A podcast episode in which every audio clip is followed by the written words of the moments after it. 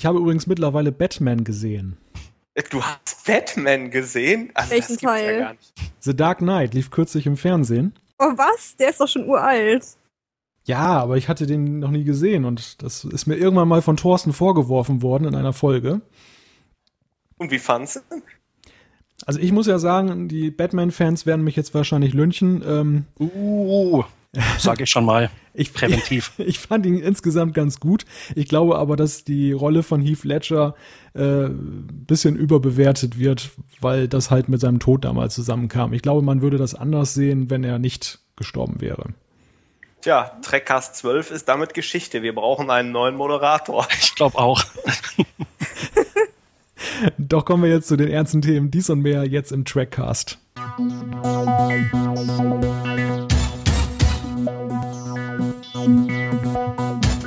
Im mittlerweile elften Trackcast wollen wir über die Frauenrollen in Star Trek sprechen.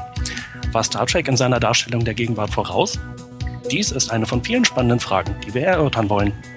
Natürlich lohnt aber auch ein Blick darauf, welche Frauen in Star Trek beim Publikum besonders erfolgreich waren und warum. Und wer kann das besser als ein Männertrio? Spaß beiseite. Wir haben uns kompetente weibliche Hilfe in die Sendung geholt, denn alleine werden wir das heute nicht schaffen. Tabea Strenge ist unser Gast. Sie ist Star Trek-Fan und hat sich dankenswerterweise nach unserer Suche über Facebook bereit erklärt, in unserer heutigen Sendung mitzuwirken. Hallo Tabea. Hallo. Mit von der Partie sind auch die beiden unvermeidlichen Trackcaster, die linke und die rechte Hand von Seven of Nine, ja, gerade nochmal die Kurve gekriegt. Thorsten Kroke und Jan-Patrick Schlame. Hallo, ihr beiden. Ja, hallo. Äh, unser Hauptmoderator, wie immer, Malte Kirchner.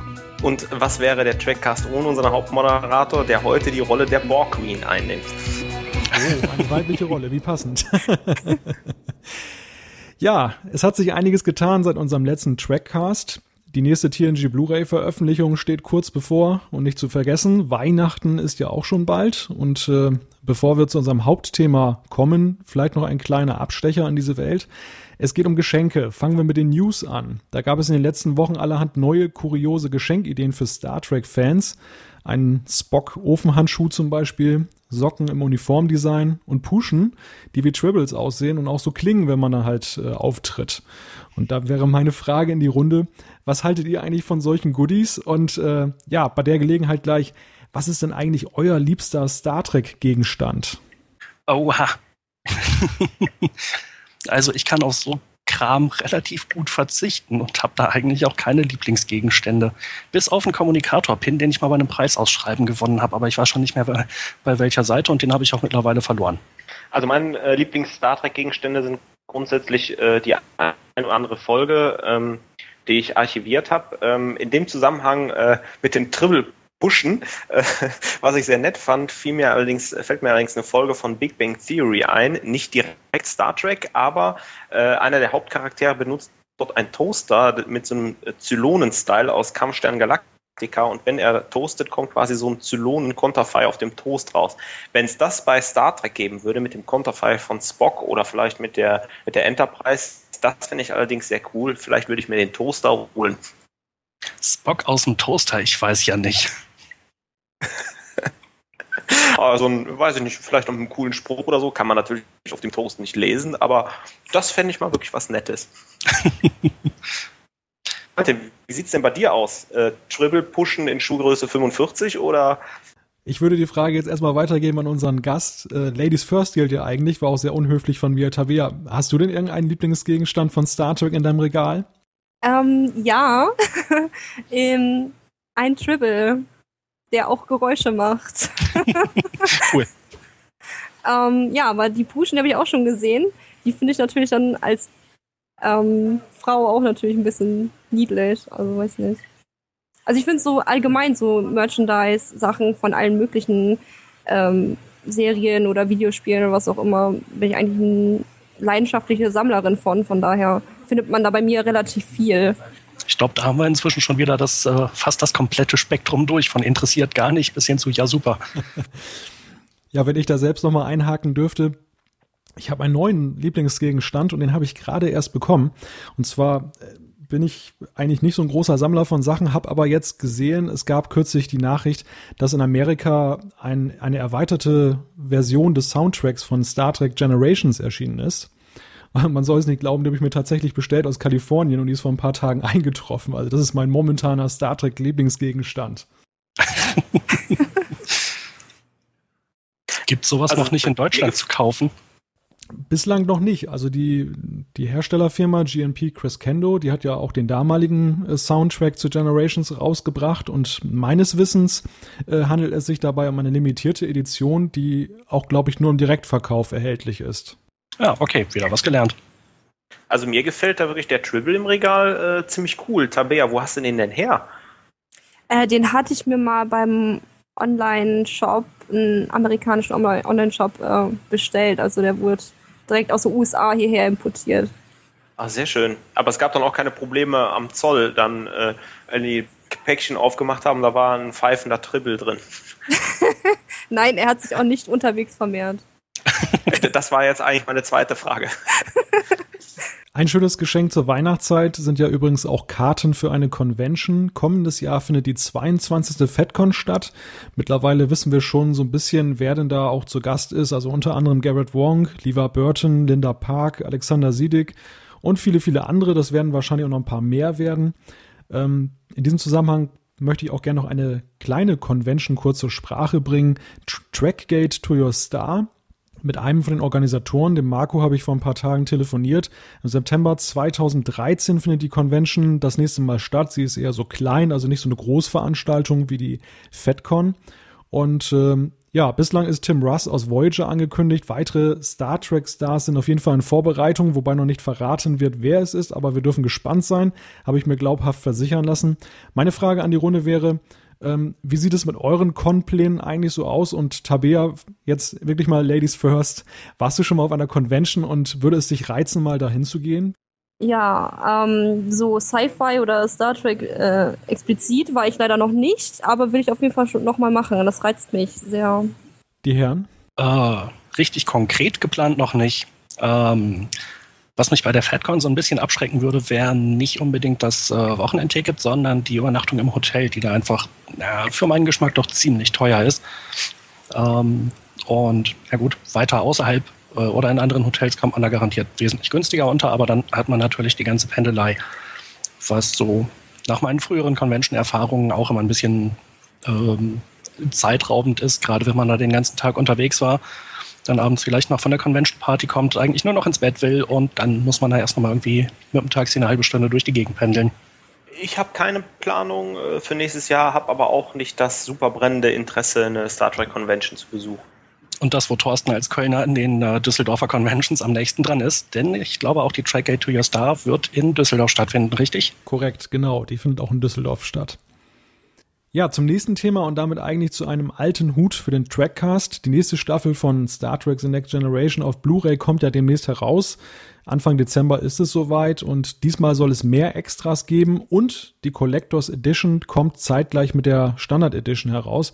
Für mich klingt das ja so ein bisschen so, als wenn man aus den Fehlern gelernt hat. Was denkt ihr? Ja, klingt so. Aber lassen wir uns mal überraschen, ähm, ob mal wieder in der Collectors Edition irgendwelche Beigaben die Verpackung zerbeulen und ähm, ob die Tonspur diesmal stimmt. Also ich bin ziemlich positiv äh, gestimmt. Ich hoffe, man hat jetzt aus den Fehlern und Startschwierigkeiten der Promo Blu-ray und der ersten Staffel gelernt und ich denke, man wird dem Ganzen nochmal eine genaue Qualitätskontrolle ähm, unterzogen haben, aber das wird, denke ich mal, ganz gut sein. Ja, auch bei Enterprise geht es voran. Es gab ja das erst nur das Gerücht, dass ja Enterprise nächstes Jahr parallel zu TNG auf Blu-ray erscheint. Jetzt gibt es indirekt eine Bestätigung, denn Paramount und CBS haben einen Coverwettbewerb auf Facebook gestartet. Fans können dort zwischen drei Entwürfen wählen. Der beliebteste soll dann später die Boxen zieren. Ein Coverwettbewerb für die Fans. Welches davon ist denn dein Favorit, Tabea?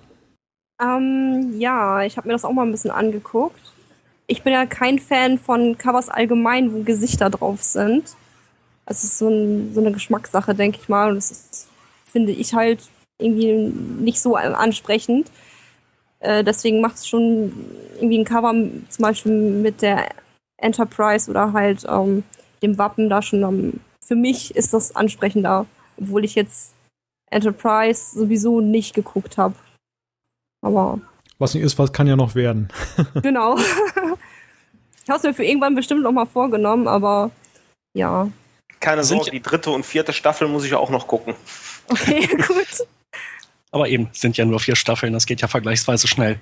Ja, Gut, machen wir hier einen kleinen Schnitt. Ähm, mehr News findet ihr übrigens auf unserer Homepage www.trackcast.de. Dort haben wir auch den Daily Track von unseren Kollegen beim Track Zone Network eingebunden. Meine Güte, das waren jetzt ganz viele Tracks auf einen Haufen. Bleibt nicht aus im Trackcast. Ja, das stimmt. Aber wir haben auch ein paar eigene News dort im Angebot, wo ihr dann alles Wissenswerte aus der Star Trek Welt hört. Nochmal Track. So. Ziemlich tricky. Ziemlich tricky, genau. Okay, genug der langen Vorrede. Wir kommen jetzt zu unserem Hauptthema des, äh, dieses Trackcasts und das ist äh, Star Trek und die Frauen. Und meine erste Frage wäre an euch, welcher weibliche Charakter aus Star Trek ist denn eigentlich euer Lieblingscharakter? Tabea, Ladies first. Genau. Ich glaube, ich habe da so mehrere. Ich kann mich da nicht festlegen. Also, wer mich auf jeden Fall anspricht, ist natürlich Jetsia Dex. Die mag ich auf jeden Fall sehr ähm, durch ihre optimistische Seite. Das ist immer, ja, hat so eine lebensfrohe Person, finde ich. Und ist jetzt nicht zu emanzipiert. Also schon emanzipiert, aber nicht zu sehr. Ich finde, bei Star Trek ist es auch oft so, äh, dass sie versuchen, Frauen zu emanzipiert darzustellen bei manchen. Ähm, das mag ich zum Beispiel dann auch wieder nicht, ähm, wie zum Beispiel bei Kira. Würde ich so unterschreiben. ja, ansonsten ähm, ähm, Crusher ist so eine, die ich mag, oder Geinen vielleicht auch. Und äh, natürlich als TOS-Fan ja auch ähm, Uhura. Also das quasi so. einmal mehr oder weniger quer durch alle Serien. Ja. Nee, das heißt, Voyager fehlt noch. Ja, wobei ich bei Voyager habe ich ja leider nicht ganz so verfolgt. Ähm, äh, jedoch mehr als Enterprise. ähm, ähm, aber doch, da finde ich Janeway doch schon sehr cool. Die mag ich. Um mal das Wort an mich zu reißen, äh, bei mir ganz klar Jetsia Dex, einfach weil es so ein äh, sehr, sehr cooler, vielschichtiger Charakter ist. Und ich finde halt auch, dass äh, Terry Farrell die Rolle einfach so äh, sehr, sehr positiv äh, gefüllt hat. Immer mit einem kleinen Lächeln auf den Lippen. Und äh, in meiner persönlichen Wertung ist dann durchaus erstmal eine, einiger Abstand äh, bis zu den äh, nächsten weiblichen Charakteren, die ich dann richtig gut finden würde. Also ihr habt mir jetzt schon ziemlich viel äh, weggenommen. Ähm, grundsätzlich äh, würde ich mich auch ähm, eurer Meinung anschließen. Jetsia Dex ist, äh, die Tabea hat es ganz gut beschrieben, einfach sehr ähm, farbenfroh. Wen ich aber wirklich total gerne mag, sind noch zwei weitere Charaktere aus zwei verschiedenen Serien. Zum einen ist es wirklich Dr. Crusher, äh, weil der Charakter für mich äh, schon von Anfang an wenig überzeichnet wurde, er sich aber doch ganz schön entwickelt hat und ähm, ja, also weder Hausmütterchen ist, ähm, noch irgendwie als Superfrau, äh, wie vielleicht Tascha Ja es äh, war, dargestellt wird. Und ähm, ich finde sie total sympathisch und äußerst kompetent und sie hatte einfach einen schweren Stand. Ähm, der Doktor war bei TOS einfach einer der Hauptfiguren und ähm, ähm, was bei TNG nun nicht mehr möglich war. Und Crusher füllte diese Rolle sehr gut aus und sie ist nicht einfach ein Abklatsch von äh, Pille, sondern äh, sie ist wirklich ein eigener Charakter.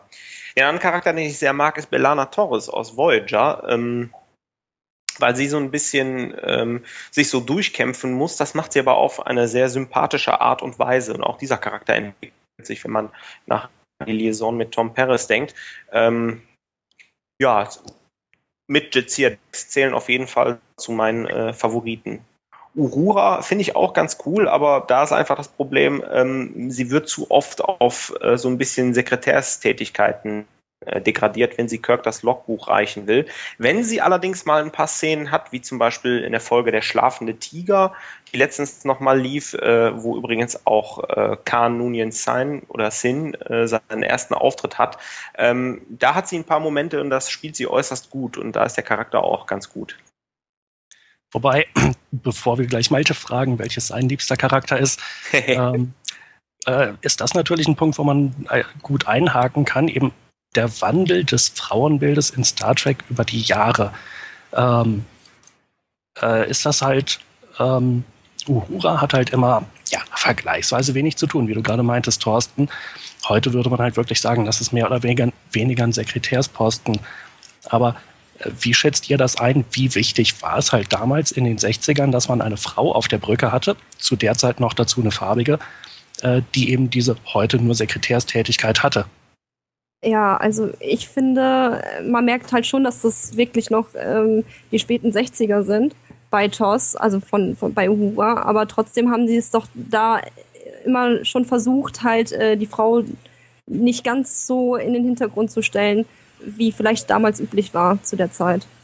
Also man, man merkt es halt schon, wenn man es mit damals vergleicht. Also so gesehen äh, würdest du auch sagen, dass man Roddenberry jetzt nicht einen Strick draus drehen sollte, dass er äh, dass Uhura diese vergleichsweise kleine Rolle hatte, sondern eigentlich eher umgedreht. Ähm, äh, Respekt, dass zu der Zeit jemand schon so viel, oder sie als äh, Frau schon so viel zu tun hatte. Ja, vor allen Dingen auch als schwarze Frau. Ja, klar, das auf jeden Fall auch. Ja, ja so viel zu meinem kurzen Einschub. Malte, dein Lieblingscharakter. Dein weiblicher Lieblingscharakter bei Star Trek. Ja, ihr habt ja eigentlich schon fast alle vorweggenommen. Ähm, also äh, an meinem Platz 1 würde eigentlich Janeway stehen, weil sie ist ja nun wirklich der erste weibliche Captain in der Star Trek-Geschichte.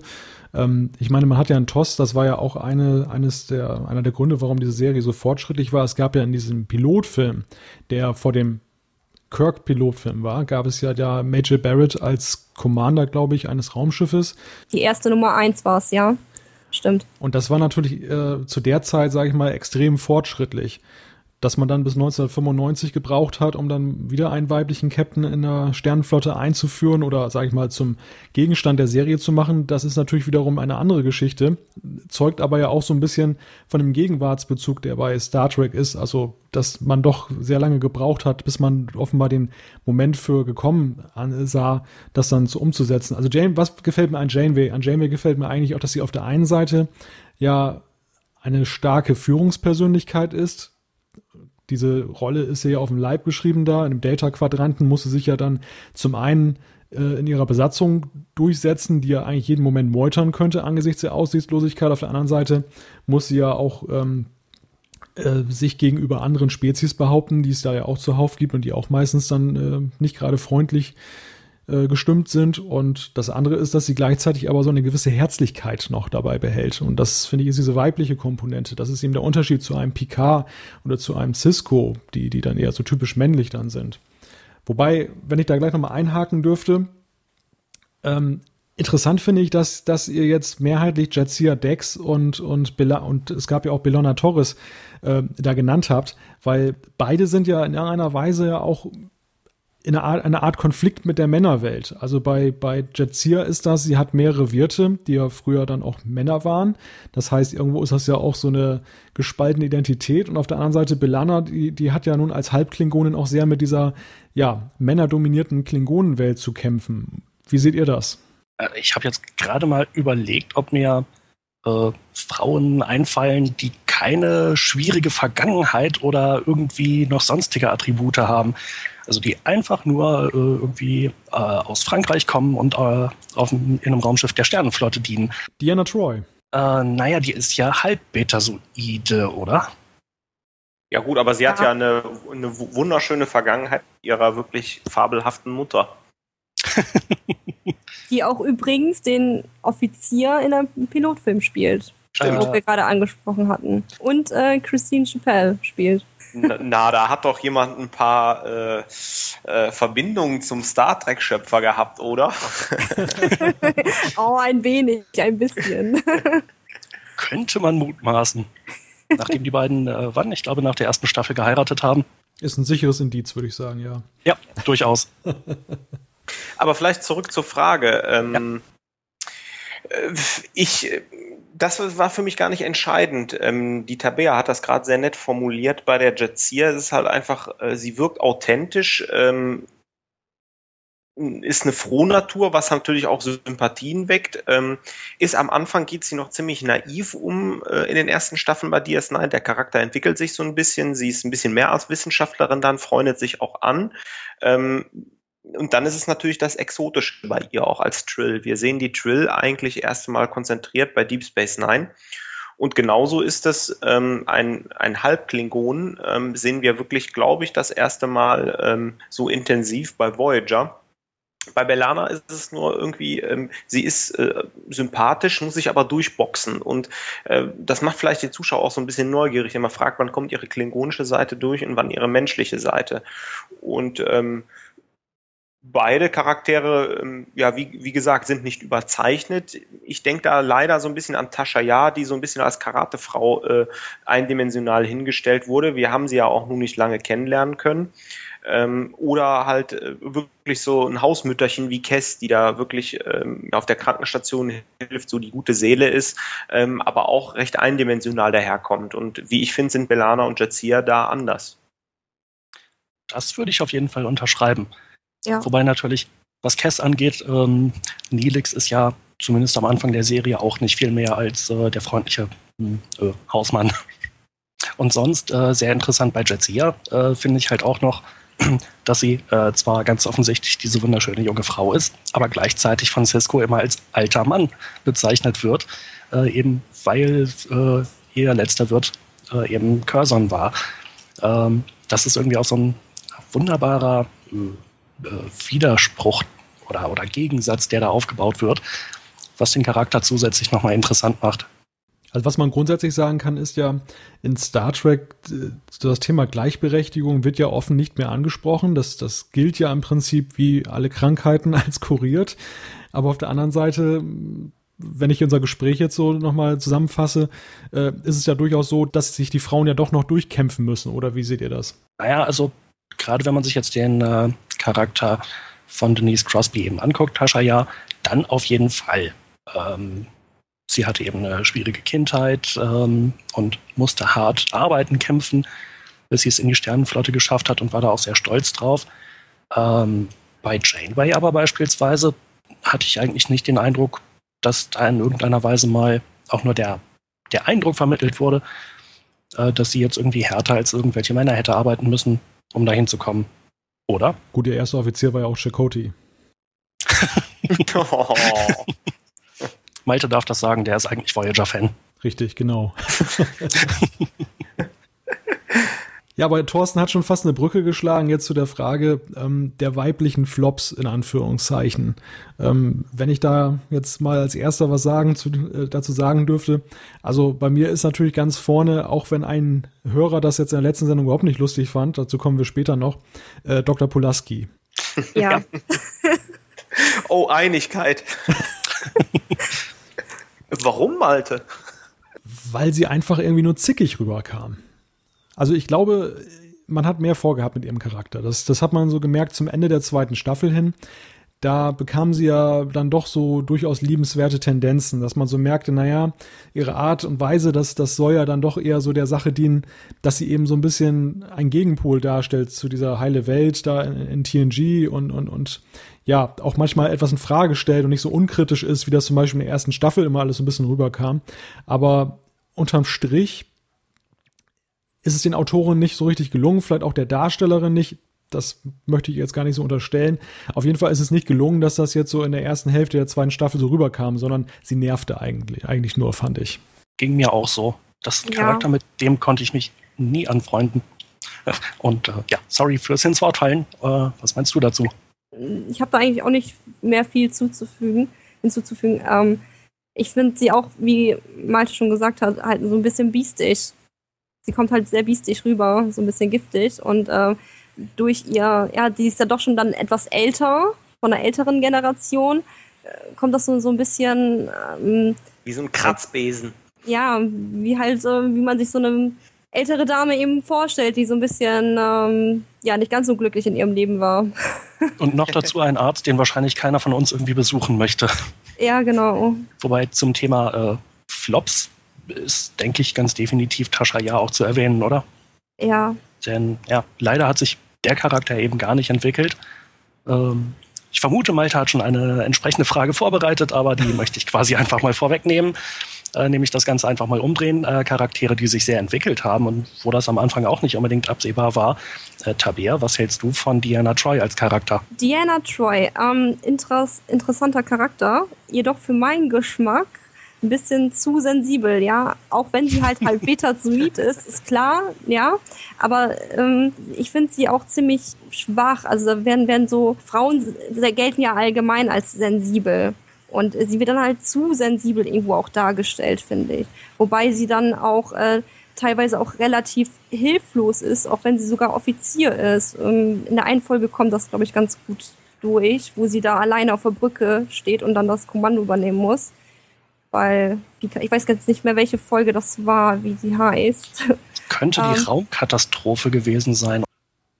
Es gibt ja auch diese Folge, wo sie da diese Offiziersprüfung da bestehen muss, da wo es ja, glaube ich, darum geht, dass sie Jordi da irgendwie in den Tod schickt, in den sicheren und ähm, naja, wo, wo eben sie dann auch dann Probleme hat, diese Entscheidung zu, zu fällen. Ja, aber ich meinte die Folge, wo Picard mit den Kindern im Aufzug auch ähm, eingeschlossen ist. Ja, das war, glaube ich, die Raumkatastrophe in der sechsten oder siebten Staffel. Ja, ich habe es schon ein ja. bisschen länger nicht mehr geguckt, von daher. Ähm aber aber gerade in der Folge, finde ich, äh, gab es eigentlich bei ihr auch eine Entwicklung, wo sie am Anfang vergleichsweise hilflos war, nicht genau wusste, was sie machen sollte und irgendjemand hatte ihr dann gesagt, so hey, Sie sind hier äh, der ranghöchste Offizier und Sie müssen hier jetzt mal die Sachen in die Hand nehmen. Ich weiß nicht mehr genau, wer das gesagt hatte. Es kann ja nur jemand gewesen sein, der rangmäßig unter ihr stand. War es nicht wenig Wu? Ja, genau. Richtig. ähm, und ich finde, sie hat in der Situation sich da eigentlich auch sehr, sehr cool entwickelt. Und ich glaube, das war auch der Auslöser dafür, dass sie später die äh, Commander-Prüfung machen wollte, oder? Das kann sein, ja. Ja. Wobei du gerade einen ganz wichtigen Punkt angesprochen hast, Jan. Also diese äh, Entwicklung bei ihr ist, dokumentierte sich ja auch darin, dass sie ja letzten Endes dann auch von dieser großen Reika-Liebe nachher so ein bisschen abkam, dass sie so zum Ende von TNG hin dann ja dann eher Worf zugeneigt war. Und auch da hat man sie ja so ein bisschen ja, davon getrennt, dass sie so Reika-hörig war, dass das schien ja am Anfang so, dass sie ihm total verfallen war in Sadi und so weiter und so fort. Also das hat, da hat es sich ja auch weiterentwickelt in der Beziehung. Wobei ich in der Hinsicht auch ganz interessant finde, dass Riker ja nun durch die gesamte Serie hindurch keine Gelegenheit ausgelassen hat, Frauen zu verführen. Und ähm, äh, Troy hat ihm das ja nie krumm genommen. Oder habe ich da was verpasst? Ja, das stimmt. Und vor allem Worf hat immer alle Frauen abgeschleppt, egal wo er war. ja, der Worf ist auch ein Checker.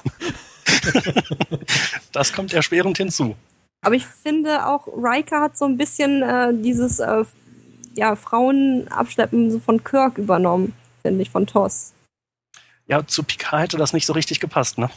Ja, genau. Picard ist da ja komplett das Gegenteil von, wenn man das so sagen kann. Was ja. ich bei Picard zum Beispiel auch ein bisschen langweilig finde, so als Frau. Ich mag ja so ein bisschen so diesen Soap und Romanzen bei Star Trek. naja, aber er hatte doch zum Beispiel seine Nella Darren. Das war. Ja, gut, äh, gut, das ist aber auch gut, aber trotzdem ist es relativ selten bei Picard. Ja, ähm, das stimmt. Da, da wir gerade beim Thema sind, welche Beziehungskiste hat dir denn eigentlich am besten gefallen, Tabea, beziehungsweise welche fandst du denn am spannendsten? Die von Worf und Jetsia. Ja, die ist auch wunderschön, also. Ja, ich finde die total toll, ähm, auch weil ich ein ganz großer Worf-Fan bin. Ja, weiß nicht, ich mochte das einfach. Auch ähm, wie sie sich so erst so rangetastet haben. Beide. das waren aber auch ein paar echt großartige Folgen. Mhm. Schon allein, wie die ganze Sache angefangen hat und Worf es einfach nicht kommen sah. Sehr schön, immer wieder herrlich anzugucken. Ja, auch bei der Folge mit ähm, der einen Klingonen, Grilka hieß sie, wo Quark und Worf hinterher waren. Ja, genau. Da, Jetsia da so ein ganz bisschen eifersüchtig war wo man das schon so durchsickern hörte. Aber war das nicht sogar die Folge, wo sie am Ende zusammengekommen sind? Da musste doch. Ähm, ja, genau, da sind die zusammengekommen in der Folge. Genau, Worf musste Quark äh, den Butlet-Kampf äh, beibringen, äh, fernsteuern oder so. Richtig, richtig. Und am, ganz am Ende, ähm, ja. Hatten sie dann eigentlich alle... Doch näher. ja. ja, das war sehr schön.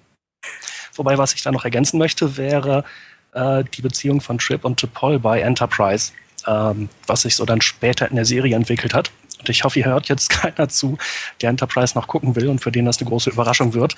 Mist! Oh Mann! naja, es kündigt sich aber schon recht früh in der Serie an. Ja, im Piloten. so früh. Ja, wo die sich gegenseitig eincremen. Ja, stimmt, ah, richtig. Oh, die Szene hatte ich schon wieder verdrängt.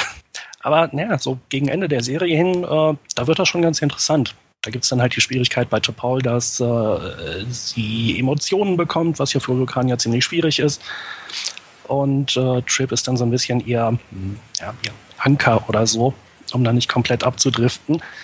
Äh, das fand ich halt durchaus eine der gut gemachten Beziehungen auch bei Star Trek oder sagen wir eine der besser gemachten. Denn so richtig komplett überzeugt hatte mich das auch nicht. Ähm, aber äh, ja, war halt auch nicht komplett schlecht. Wobei das schon wieder einen ganz interessanten Aspekt aufzeigt, Jan. Du sagtest das ja gerade, sie hat Probleme mit ihren Emotionen. Vordergründig geht es dabei natürlich um die Vulkanier und ihre Probleme mit Emotionen. Aber im Endeffekt geht es ja auch so ein bisschen um die weibliche Rolle. Frauen eher emotional und in dem Zusammenhang ja auch die Auseinandersetzung mit der Thematik ist vielleicht ein bisschen abstrakt und hochtrabend, was ich jetzt hier von mir gebe, aber. ja, ich äh, überlege auch gerade schon bei Gegenbeispielen. Äh, Tuvok zum Beispiel, der hat natürlich auch ab und zu sein Ponfar und wird dann hochemotional. Der brachte ja auch das Blut zum Kochen, oder? Nee, das war Kess, glaube ich, ne? Äh, das müsste Kess gewesen sein. Sehr schöne Szene. Aber eine, eine Sache, die jetzt Tabea schon so ein bisschen vorweggenommen hat, die ich eigentlich auch noch fragen wollte, war, ähm, was mögen denn Frauen eigentlich an Star Trek? Also äh, wir hier im Trackcast, wir, unser kleines Männer-Trio, wir reden ja immer so ein bisschen aus unserer Perspektive. Aber interessant ist natürlich auch gerade mal zu hören, was interessiert Frauen an der, Se an der Serie insgesamt oder an den Serien und an den Filmen? Ich glaube, da kann ich gar nicht für die Allgemeinheit sprechen. Das, das maße ich mir gar nicht an um da für die Allgemeinheit zu sprechen. Ich kann halt nur sagen, was ich so persönlich gut finde. Ähm, ob das alle Frauen so sehen, weiß ich nicht. Ich bin da auch, glaube ich, so ein, das ein schlechtes Beispiel so daran, weil ich auch viele Sachen mache, die jetzt nicht unbedingt frauentypisch sind. Oder auch viele dann, Sachen mag, nicht unbedingt dann frauentypisch sagen, sind. Dann geh mit schlechtem Beispiel voran. Was gefällt dir an Star Trek? Ähm, als Informatikerin natürlich die ganze Technik, die da ähm, verwendet wird und teilweise halt auch erklärt wird und ja, die ganzen Computer und alles, war für mich immer schon ein faszinierender Aspekt. Und äh, dann natürlich auch Astronomie, also die ganze komplette Astronomie, äh, da, da ich mich dafür auch ein bisschen interessiere und äh, halt doch schon gerne mal in die Sterne gucke und Sternbilder oh. suche. Und äh, das finde ich zum Beispiel an Star Trek wiederum so toll, dass es halt in unserer, in unserer Galaxie spielt und teilweise halt auch sogar in unserem Sonnensystem. Und ähm, Wobei, ja. wenn ich da gerade einhaken darf, äh, mit Astronomie habe ich für einen Star Trek-Fan erstaunlich wenig am Hut, nämlich gar nichts. Äh, ist das halt so, dass man wirklich sagen kann, dieses und jenes System, was die da erwähnen, das äh, könnte man jetzt schon irgendwo auf so einem Sternenatlas zeigen? Also die Systeme im Allgemeinen, beziehungsweise die, die äh, also einige gibt es schon. Bei so viel habe ich jetzt da keine Ahnung von, dass ich jetzt weiß, ja, natürlich in dem Planet gibt es. Weiß nicht, ob es den Vulkan wirklich gibt. Natürlich. Jetzt, jetzt, ja nicht mehr im neuen Star Trek-Film. Ja. Ach, du machst aber auch alles kaputt. aber so vom Grundprinzip her ist es halt wirklich unser, unsere Galaxie halt. Und ja, es gibt halt in unserem Sonnensystem oder von unserem Sonnensystem halt auch die Planeten da und das finde ich halt interessant. Zum Beispiel Saturn oder die Erde. ja, wobei in unserem Sonnensystem zum Beispiel ähm, war jemals, hat jemals irgendeine Folge oder irgendein Film auf einem Planeten unseres Sonnensystems gespielt, außer der Erde? Also es gibt ja zum Beispiel hier diese, äh, die große Sternenflottenwerft im Orbit vom Mars. Mars? Ja, Mars. Utopia ja. Planitia. Genau. Es gab doch mal, glaube ich, in irgendeiner Serie eine Folge, die spielte doch auch irgendwie auf Utopia Planitia. Ich weiß nicht, ob es irgendwie rückwärtig bezogen war, irgendwie der Vergangenheit, aber. Ich glaube. Ich meine äh, schon, aber du hast recht. Also grundsätzlich ist das schon, ähm, es ist schon sehr selten, dass da im Sonnensystem irgendwelche Handlungen spielten, ausgenommen die Erde natürlich. Ja. Es gibt aber auch, glaube ich, eine Folge sogar auf dem Mars. Ich bin jetzt aber nicht genau sicher. Mir fällt gerade keiner ein. Ähm, wo wird nochmal Datas Kopf gefunden? Das ist, glaube ich, auf der Erde, oder? Das war in San Francisco. Ah, okay, sorry. Na gut, aber äh, das Ganze war ja auch nur ein wenig abgeschwiffen zum Thema Astronomie. Eigentlich waren wir ja bei, äh, warum Was gefällt dir Star Trek? Genau. Ähm, ja, und natürlich ich glaube, da spreche ich, glaube ich, ein bisschen auch für mehrere Frauen. Für mich da jetzt aber nicht so, nachher kriege ich, voll krieg ich noch ein paar Hassmails oder so. Ähm, aber natürlich auch für die Romanzen. Ne? Das ist natürlich so ein bisschen auch so ein Frauending, finde ich. Wobei das eher in Star Trek auch sehr groß vertreten ist, sage ich jetzt mal so. Also im Vergleichsfall zu anderen Science-Fiction-Serien. Ja, Oder durchaus. männerlastigen Serien, sagen wir es mal so. also ich habe ähm, gerade überlegt, bei Babylon 5 zum Beispiel gibt es natürlich äh, Sheridan Delan, aber sonst sind da nicht so fürchterlich viele Romanzen.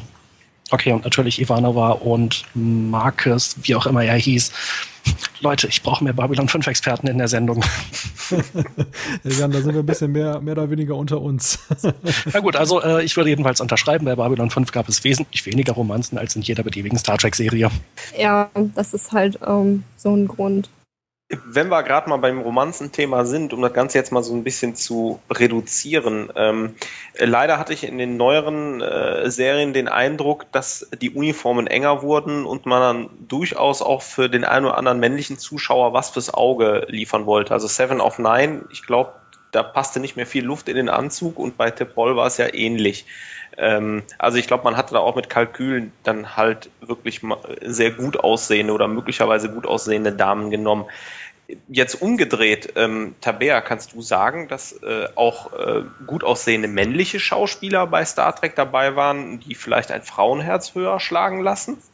ähm, ja, aber ähm, da muss ich wieder so ein bisschen zugeben, dass ich da so auch äh, auf die interplanetarischen Romanzen äh, stehe. Wie gesagt, ich bin Worf-Fan. Ähm, mhm. So mag ich zum Beispiel die Klingonen auch sehr.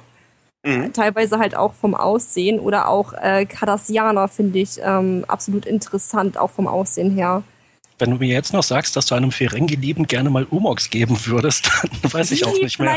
Die vielleicht nicht so, aber, aber zum Beispiel ähm, Gul Dukat äh, fand ich äh, doch sehr, sehr vom Aussehen her doch ein bisschen ansprechend, doch. Mhm.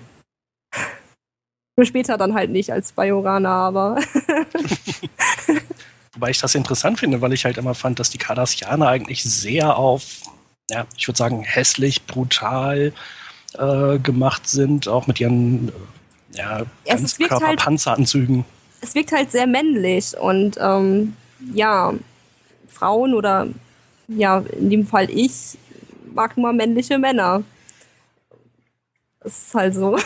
ja, alles klar. Also ich denke Gut. mal, das hat so mit Urinstinkten auch noch so ein bisschen zu tun dass Frauen da immer so ein bisschen auf Männlichkeit achten. Weiß ich nicht. Muss natürlich nicht bei jeder der Fall sein. Jeder hat ja ihren eigenen Geschmack. Von mhm. daher. Aber, aber trotzdem ganz interessant. Ähm, ja, aber auf der anderen Seite, ähm, teilweise muss ich sagen, ähm, gerade auch Klingonen kommen auch, sehr viele kommen auch sehr sympathisch rüber, muss ich sagen. Äh, ja. Wenn ich jetzt, äh, jetzt vielleicht mal diese eindimensionalen Klingonen aus TOS mal ausklammere, aber je weiter wir in der Serie gehen, desto äh, sympathischer werden die eigentlich. Das muss man schon wirklich sagen, ja. Zum Beispiel Gauron. der vielleicht nicht gerade unbedingt, aber ich finde, Martok hat auch ein, irgendwas Gewisses an sich, was sehr ja. sympathisch ist auf jeden Fall der ist zugegebenermaßen sehr brillant. Ja. Mhm. Immer wieder schön die Szene bei DS9, wo sich dann Nog durchringen kann, Martok und ein paar pöbelnde Klingonen zurechtzuweisen, die ihn dann etwas abschätzig angucken und dann ähm, sagen, okay, okay, machen wir. Ja, vielleicht noch mal was dazu, was ich zum Beispiel bei Star Trek auch noch interessant finde oder warum, warum ich das mag. Ähm, und zwar ähm, als Frau finde ich natürlich auch die Kostüme interessant von den Frauen. Ähm, insbesondere bei TOS, wo die ja noch ähm, sehr aufwendig die Haare haben, das Make-up, ähm, also das normale Make-up jetzt, ähm, ganz normale Frauen-Make-up und ähm, natürlich die Kleidung finde ich ähm, sehr, sehr, also die Uniform, die TOS-Uniform für Frauen finde ich sehr hübsch. Also, oh, die waren ja sehr einteilig in erster Linie. ja, schon, so, aber wie ich sie in Erinnerung habe schon, ähm, aber ich finde sie hübscher als, als äh, die Uniform für die Frauen bei TNG. Vor allem die bei, ähm, die von äh, Diana Troy. Ähm, Wobei sie sich eher irgendwie nicht entscheiden konnten, was sie jetzt nun trägt. Ja, genau. Also das war ja ein relativ wildes Hin und Her. Äh, aus, äh, naja, später hat sie normale Uniform getragen. Am Anfang äh, weiß ich nicht, wie man das beschreibt.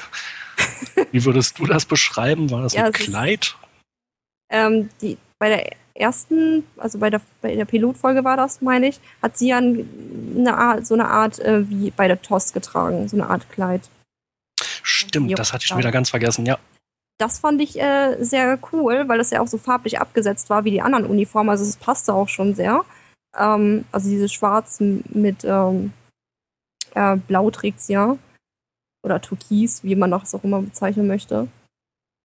Ähm, fand ich sehr cool. Aber dann diese Overalls, die sie dann getragen hat, diese grauen und was sie nicht noch alles hatte. Und dann hatte sie ja noch so ein türkises Kleid. Das fand ich dann auch schrecklich, weil sie auch die gleichfarbene Strumpfhose anhatte und gleichfarbene Schuhe. also, weiß nicht, fand ich nicht so toll. Auch ihre Frisuren fand ich nicht auch unbedingt immer so ansprechend, obwohl die auch sehr aufwendig waren, aber ja, weiß nicht, passte nicht so wirklich zu ihr. Hatte immer ziemlich wallendes Haar. Ja, ja. bin ich kein Lockenfan, von daher. Insgesamt ging das ja schon ziemlich hin und her, auf jeden Fall. Mit äh, ja, sowohl ihrer Kleidung als auch äh, ihren Haaren. Und äh, auf einer Convention hatte ja Marina Sirtis mal gesagt, dass sie immer den Eindruck hatte, der IQ, den ihr die Autoren in die Rolle schreiben, war immer genau gegensätzlich zu der Länge der Kleidung, die sie trug. Je kürzer das irgendwie war, desto dümmer waren die Sachen, die sie gesagt hat. Okay. Weiß Und, nicht. Äh, also es gab später dann, äh, ich glaube, geheime Mission auf Zeltris 3. Da hatte die Enterprise dann einen neuen Übergangskapitän und der meinte, äh, Lieutenant, äh, tragen Sie gefälligst die Dienstuniform. Und ähm, da äh, war sie dann relativ losgelöst von diesem, ach, ich fühle dieses und jenes, was sie so in den ersten Folgen immer mal wieder sagen musste. Äh, und hatte sich da eigentlich sehr cool in die Crew äh, integriert, fand ich. Und äh, abgesehen davon finde ich auch, so diese ganz normale Uniform, die sie da getragen hat, äh, stand ihr zumindest für meinen Geschmack eigentlich von allem mit am besten. Also später die normale Uniform. Hm, genau. Ja, gut, die kann man natürlich auch noch tolerieren. Also Nein, fand ich, fand ich jetzt auch nicht so schlimm. Ist natürlich, ist okay. Ähm, nur mir persönlich gefiel halt als TOS-Fan äh, das größte Kleid in der Pilotfolge natürlich am besten. Ne? Wobei ja am Anfang von TNG ja auch die Männer noch Kleider trugen. Ja, das fand ich aber sehr, sehr kurios. Das äh, hat mich so ein bisschen abgeschreckt. Ja. Ja, ich wollte gerade sagen, über die, äh, über die Klamotten der Männer macht man sich eigentlich gar keine Gedanken. Andererseits Picard hatte ja eine Zeit lang äh, irgendwie sowas, also mehr sowas Jackenartiges getragen, was man irgendwie bei keinem anderen Sternenflottenoffizier jemals gesehen hat. Das war mir dann schon irgendwie in Erinnerung geblieben und passte irgendwie auch ganz gut. Und ich glaube, das Ding saß einfach besser und er musste da nicht dauernd an seinem Uniformoberteil rumzupfen. Die Jacke hat bestimmt Dr. Crusher für ihn gestrickt. so wird es gewesen sein. Ja, Dr. Crusher und Picard, das ist ja auch wieder so eine Sache für sich. ja, das ist ja wieder so eine, äh, so eine hm, unerfüllte Liebe, Romanze-Geschichte, die sich da so quer durch die Serie zieht. Und äh, was ist da so deine Einschätzung? Da ja, haben die das irgendwie mal am Anfang reingeschrieben und wussten dann nicht, was sie damit machen sollen und haben das dann einmal pro Staffel aufgewärmt oder ähm, fandst du das schon relativ stringent? Ähm, ja, ich finde es schade, dass da irgendwie nichts draus geworden ist und nicht, nicht viel irgendwie. Ähm, hätten die auf jeden Fall ausbauen können. Irgendwas. Entweder wollten die das nicht, weil das nicht zu. Es hatte, hätte auch nicht wirklich zu Picard gepasst. Finde ich. Also der ist ja eher mehr so kühl immer gewesen. Ja, aber ich glaube, gerade deswegen hätte Dr. Crusher ganz gut zu ihm gepasst. Ja, aber ähm, so eine diese Romanze dann komplett. Also das weiß ich, ist Picard nicht so der Typ für, finde ich. Das finde ich aber allerdings auch, auch schade an dem Charakter, dass er immer so kühl ist. Hm, na gut, das äh, ist ja dann quasi auch nochmal ein Themensprung, aber um kurz dabei zu bleiben, äh, in der letzten Folge von Next Generation da fand ich es eigentlich schon sehr schön, dass sie in der Vergangenheit, was aus unserer Sicht von Next Generation bis dahin noch die Zukunft wäre, dass sie da also verheiratet gewesen sein werden.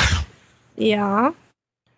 Und ähm, ja, so als äh, zu dem Zeitpunkt, glaube ich, schon wieder geschiedenes Ehepaar, da haben mir die beiden eigentlich gut gefallen und ich hätte mir das auch in der Serie gut vorstellen können, wenn es ja in der siebten Staffel zwischen den beiden dann äh, von dieser äh, doch etwas platonischen Ebene mal weggekommen wäre.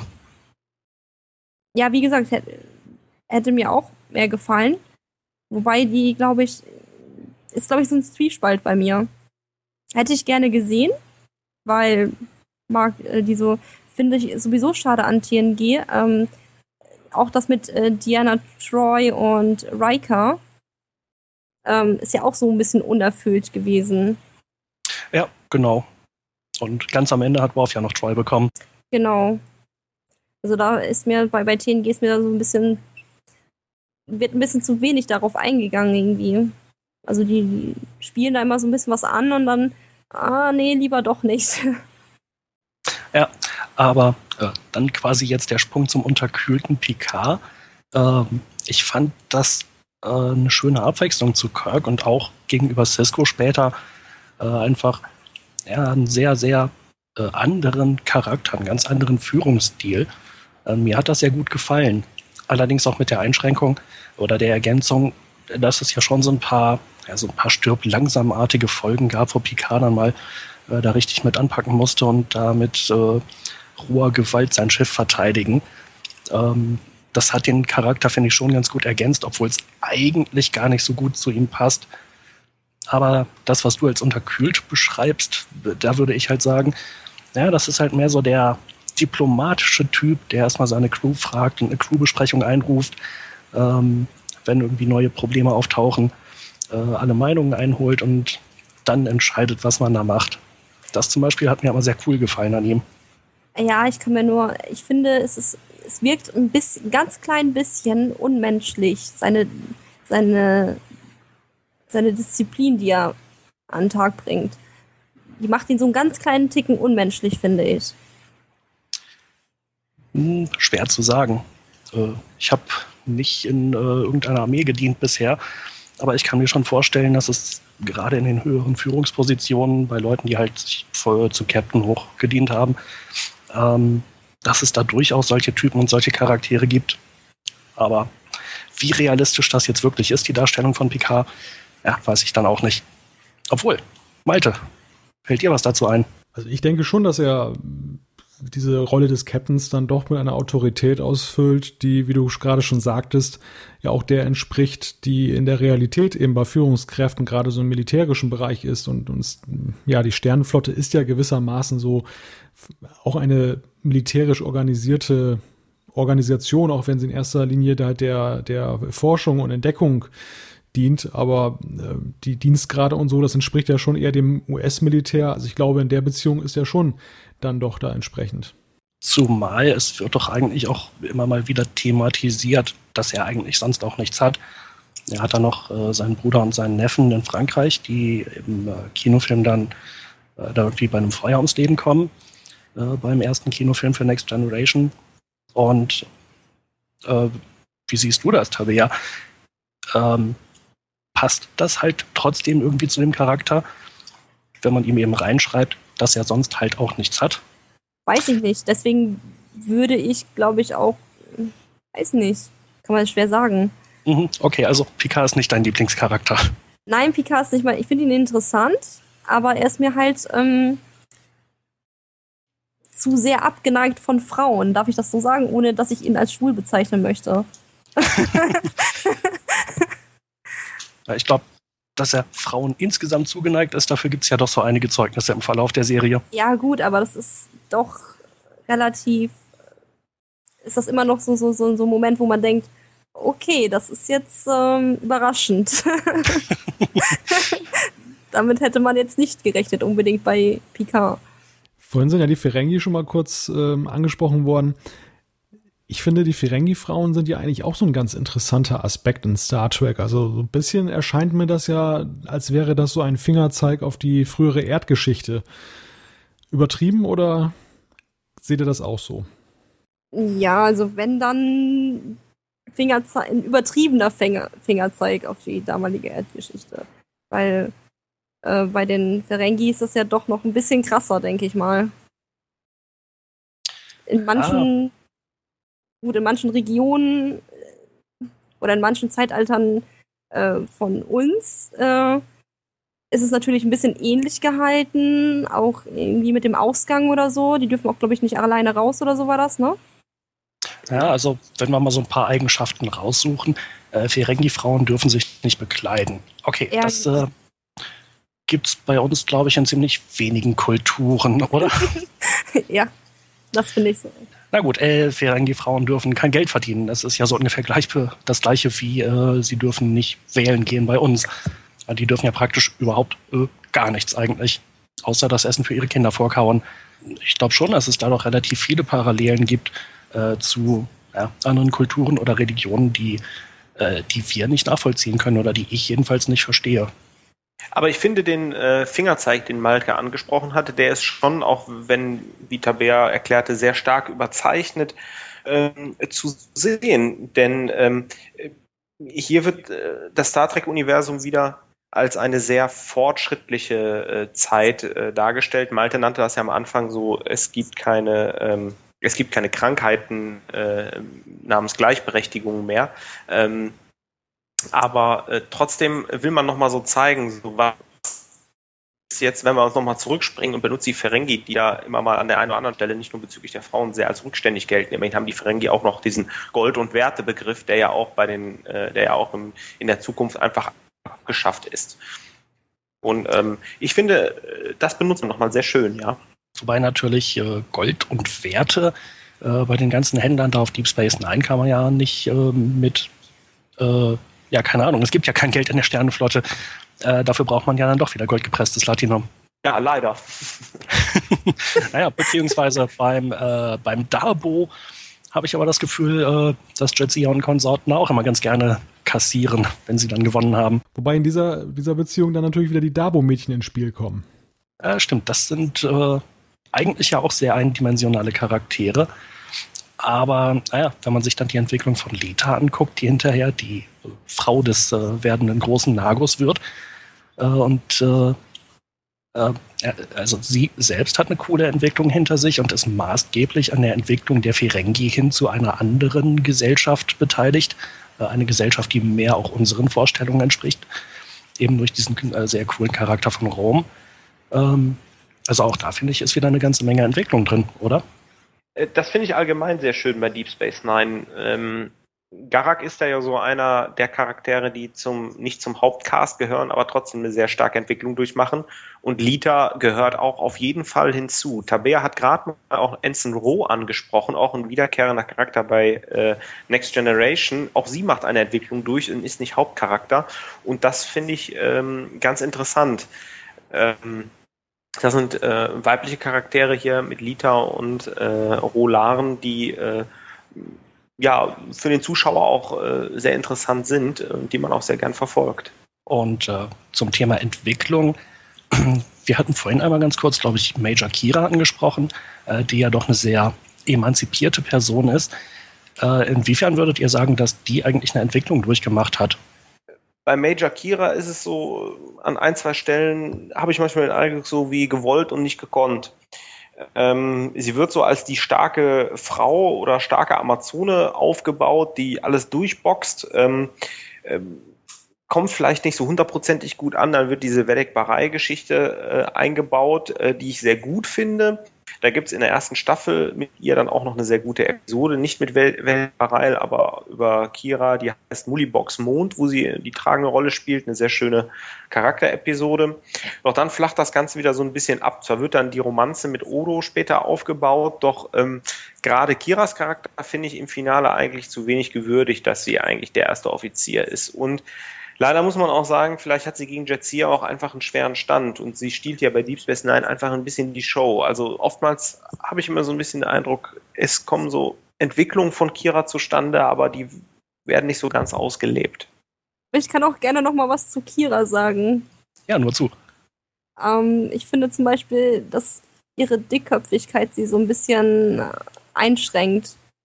also ihren Charakter allgemein einschränkt. Dadurch, dass sie zu dickköpfig wirkt. Und dieses Dickköpfige macht sie auch so ein ganz klein bisschen unsympathisch. Also mir gegenüber zumindest. Ja, stimmt. Ähm, wobei ich es teilweise dann auch wieder ja, sehr nachvollziehbar finde vor ihrem Hintergrund. Äh, und sie muss ja auch teilweise im Laufe der Serie erst lernen, Kompromisse überhaupt zu machen. Ähm, so gesehen, ja, nicht mein Lieblingscharakter, aber schon äh, eben doch auch wieder einer von ganz vielen Charakteren, äh, die schon Veränderungen und Entwicklungen durchmachen.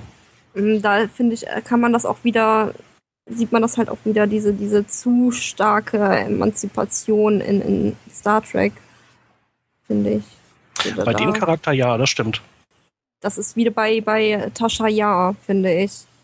Ja, da haben wir ja quasi schon den Bogen zum Anfang der Sendung geschlagen.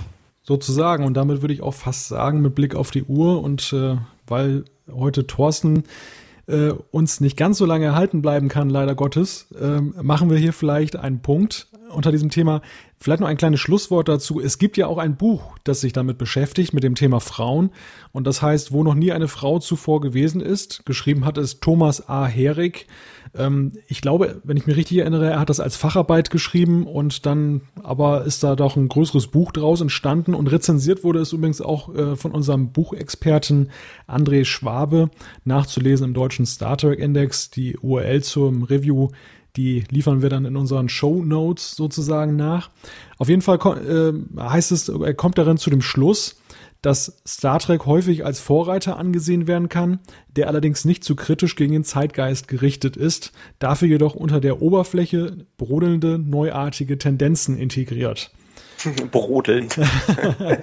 ich, ich würde mal sagen, wenn ich das Gespräch so der letzten halben Stunde mal zu, zusammenfasse, dass eigentlich so unsere Einschätzung auch so ein bisschen in die Richtung geht. Also es ist in mancherlei Hinsicht ein Vorreiter, es ist äh, allerdings auch jetzt nicht übermäßig kritisch gegen die Gegenwart und äh, naja, die brodelnden Tendenzen, die haben wir ja auch durchaus festgestellt. okay, dann verabschieden wir uns an dieser Stelle von Thorsten. Thorsten, vielen Dank, dass du dabei warst. Ja, herzlichen Dank und äh, ist mir wie immer eine Freude gewesen. Auf Wiederhören. Ja, dann machet gut. Ciao. Tschüss. Bevor wir traditionell zu den Zuschriften kommen, möchte ich an dieser Stelle noch einige andere Podcasts pluggen, wie man das so schön in der Podcaster-Szene sagt. Pluggen, das heißt ja, dass man sie erwähnt und gewissermaßen etwas Werbung macht. Und das haben einige für uns gemacht. Zum Beispiel Hoaxilla, der skeptische Podcast. Der Alex dort, der hat uns wärmstens empfohlen und das haben wir auch ja deutlich zu spüren bekommen mit ganz vielen Hörern. Vielen Dank, Alex. Es darf an dieser Stelle verraten werden, dass wir ihn auch in einem der nächsten Trackcasts hier begrüßen werden. Da freuen wir uns schon sehr drauf. Danke auch an den Game One Podcast von MTV. Äh, leider konnte mir keiner sagen, an welcher Stelle in der vier Stunden langen Sendung wir erwähnt wurden. Aber auch da hat es eine ganze Menge neue Hörer für uns gegeben. Also auch hier danke, danke, danke. Dann danke an unsere Flatterer, wie man so schön sagt. Es gibt ja dieses Micropayment-Portal Flutter. Da kann man dann so kleine Mikrospenden loswerden, wenn man jemanden unterstützen möchte. Und auf besonderen Wunsch unserer Hörer haben wir das bei uns auch eingerichtet und das wird rege genutzt, insbesondere der Erklärbär, der hat uns gleich zehnmal geflattert. Also da sagen wir auch mal ein herzliches Dankeschön. Wir wissen ehrlich gesagt noch gar nicht, was wir denn jetzt mit dem Geld machen sollen. So viel ist es jetzt nicht, aber ähm, irgendwann werden wir uns mal Gedanken machen müssen. Ich denke mal, das wird zuallererst in die Serverkosten wohl gehen, die ja Jan bei uns übernimmt. Und ansonsten müssen wir mal schauen, was für schöne Sachen damit anstellen können. Ja gut, neues Equipment, äh, Headset in die Richtung, das äh, wäre zum Beispiel auch mal noch mein Gedanke. Wir können ja vielleicht auch eine Abstimmung machen bei Facebook, wo die Leute dann abstimmen können, was wir mit diesen kleinen Spenden dann anfangen. Wie gesagt, es muss ja erstmal etwas zusammenkommen auch eine Idee. Wobei zum Server sei noch kurz eingeworfen. Ähm, äh, ich kriege das auf jeden Fall mit bei den äh, Meldungen, was da so für ein Traffic durchläuft, äh, dass der Trackcast da schon den größten Anteil definitiv ausmacht. Ansonsten liegt halt primär erstmal der deutsche Star Trek Index da noch auf dem Server. Und gut, von den Datenmengen äh, ist das natürlich auch was ganz anderes, ob man jetzt so eine äh, Episodenbeschreibung da abruft mit ein paar Bildern drin äh, oder hier so eine MP3 aber trotzdem ist halt auch eine schöne Rückmeldung, wie viel äh, Zuspruch wir haben. Und ich glaube noch ungefähr, na, Pi mal Daumen, zehnmal so viele Hörer verkraften wir noch, dann geht es langsam an die Traffic-Grenze. Wobei wir natürlich gleichzeitig gerne daran arbeiten, dass wir sie erreichen. Ja, genau. Nicht zuletzt möchte ich auch noch etwas ankündigen. Der Thorsten vom drei Fragezeichen Pod, der hatte uns eingeladen zum Adventskalender Podcast. Das startet jetzt im Dezember. Und äh, an zwei Tagen in diesem Monat werdet ihr mich stellvertretend für unser dynamisches Trio dort hören können. Die drei Fragezeichen, das war für mich ziemliches Neuland, aber äh, ja, hört euch das einfach mal selbst an. Ich bin selber gespannt, was dabei rauskommt. Danke auf alle Fälle für die Einladung. Und das Danke sagen, das könnte jetzt noch so ewig weitergehen, aber wir haben heute in unserem Feedback auch mal ein bisschen Gegenwind bekommen und das nicht zu knapp und darüber wollen wir uns jetzt unterhalten. Jan, magst du vielleicht die erste Zuschrift vorlesen? Jawohl, die kam via Facebook von Stefan Theobald und äh, weil es so viel Feedback insgesamt ist, werde ich glaube ich auch hier mal versuchen, äh, die Rosinen rauszupicken, denn auch das war insgesamt ein etwas längerer Beitrag. Schauen wir mal. Er schreibt, Hallo liebes Trackcast-Team, habe euch im Urlaub gehört und bin sehr begeistert. Ihr habt mir viel Lust auf DS9 gemacht. Ich denke, diesen Winter werde ich mir die Raumstation mal wieder gönnen. Äh, die Blu-rays von TNG kaufe ich mir jedoch nicht. Vielleicht leihe ich sie mir mal aus. Mir ist das zu viel Geld. Ich bin aber auch nicht der Typ, der sich Filme in den Schrank stellt. Ich will eine Serie schauen und danach braucht sie nicht mehr herumzustehen. Mal schauen, ob und wie man die Serie online ausleihen kann. Wisst ihr da was? Äh, nein, weiß ich nicht. Ich habe nur gestern mal kurz bei Maxdome geguckt. Das war so die erste Online-Verleih-Geschichte, äh, die mir eingefallen ist. Äh, die Filme Star Trek 1 bis 11 habe ich da gefunden, Star Trek 12 aber nicht und auch keine einzige der Serien. Äh, Malte und Tabea, habt ihr eine Ahnung, ob man Star Trek auch irgendwo ausleihen kann online? Ähm, also ich bin ja noch so re recht ähm, traditionell und gehe wirklich noch in die Videothek, in die örtliche. Es gibt noch welche? Ja, bei uns ja. ähm, und leih mir, wenn dann da einen Film aus. Ansonsten, wenn mir ein Film wirklich gut gefällt, dann kaufe ich mir den auch. Also mir ist jetzt ad hoc auch nicht bekannt, dass man Star Trek online ausleihen kann. Ähm, es bleibt ja eher dabei, dass man weiterhin auf konventionelle Datenträger setzt. Die neueste Nachricht ist ja, dass ja am Nikolaustag dann alle fünf Serien nochmal neu als Gesamtedition herauskommen. Also jede, jede Serie als äh, Serienbox. So gesehen, das äh, zeugt ja auch nicht gerade davon, dass man jetzt plant, dann mehr online zu machen. Gerade mit, mit den Blu-rays ist für mich allerdings auch die Frage, ja, warum man denn nicht da zum Beispiel auch die HD-Version bei iTunes einstellt oder eben bei anderen Anbietern, aber da ist noch nichts zu hören gewesen. Ja, schade. Mich würde das auf jeden Fall auch interessieren. Äh, wenn wir was entdecken, werden wir es sicherlich hier erwähnen. Äh, dann schreibt Stefan noch, die Qualität sollte aber trotzdem stimmen, bezogen auf das Online-Ausleihen. Ja, dem schließe ich mich an. Qualität sollte auf jeden Fall stimmen, ansonsten werde ich dir noch nicht mein Geld geben. Und weiter geht's. Habe mir heute auch Eberswalde runtergeladen und werde es ab morgen auf dem Weg zur Arbeit im Auto hören. Ohne euch hätte ich das nie entdeckt. Ihr solltet übrigens der Vollständigkeit halber schon auf die TOS-Serie auf Blu-ray eingehen und vor allem auf die Kinofilme. Äh, ja, auch dazu, TOS ähm, sind wir nicht so die Experten. Die Kinofilme werden wir uns aber ganz bestimmt mal vornehmen. Und TOS müssen wir mal schauen. Da laden wir Tabea dann wieder zu ein. Genau. Ja, gerne. So, äh, ich glaube, ich habe nur zweieinhalb Sätze rausgelassen. Das war die, äh, das Feedback von Stefan. Ja, ich versuche die nächste Zuschrift mal ähm, etwas mehr zu komprimieren. Da hat uns Mr. Wuff geschrieben über trackcast.de. Äh, ihm geht es um Deep Space Nine. Er sagt, Deep Space Nine ist nun, da ich die Serie mal komplett chronologisch sehen konnte, in meiner Wertschätzung sehr gestiegen. Aber es ist für mich immer noch die schwächste Star Trek-Serie. Dies liegt an den religiösen Grundelementen, Störfaktoren, die mir nicht so gefallen und an für mich grob unglaubwürdiger Darstellung des Kriegszustandes. Ja, das hatten wir ja im vergangenen, äh, vorvergangenen Trackcast zu Deep Space Nine ja auch besprochen. Auch da gab es ja geteilte Meinung, aber ich glaube, was den Krieg angeht, da waren wir ja durchaus einer Meinung, ähm, dass das ja schon etwas, ja, Star Trek untypisch durchaus verlaufen ist.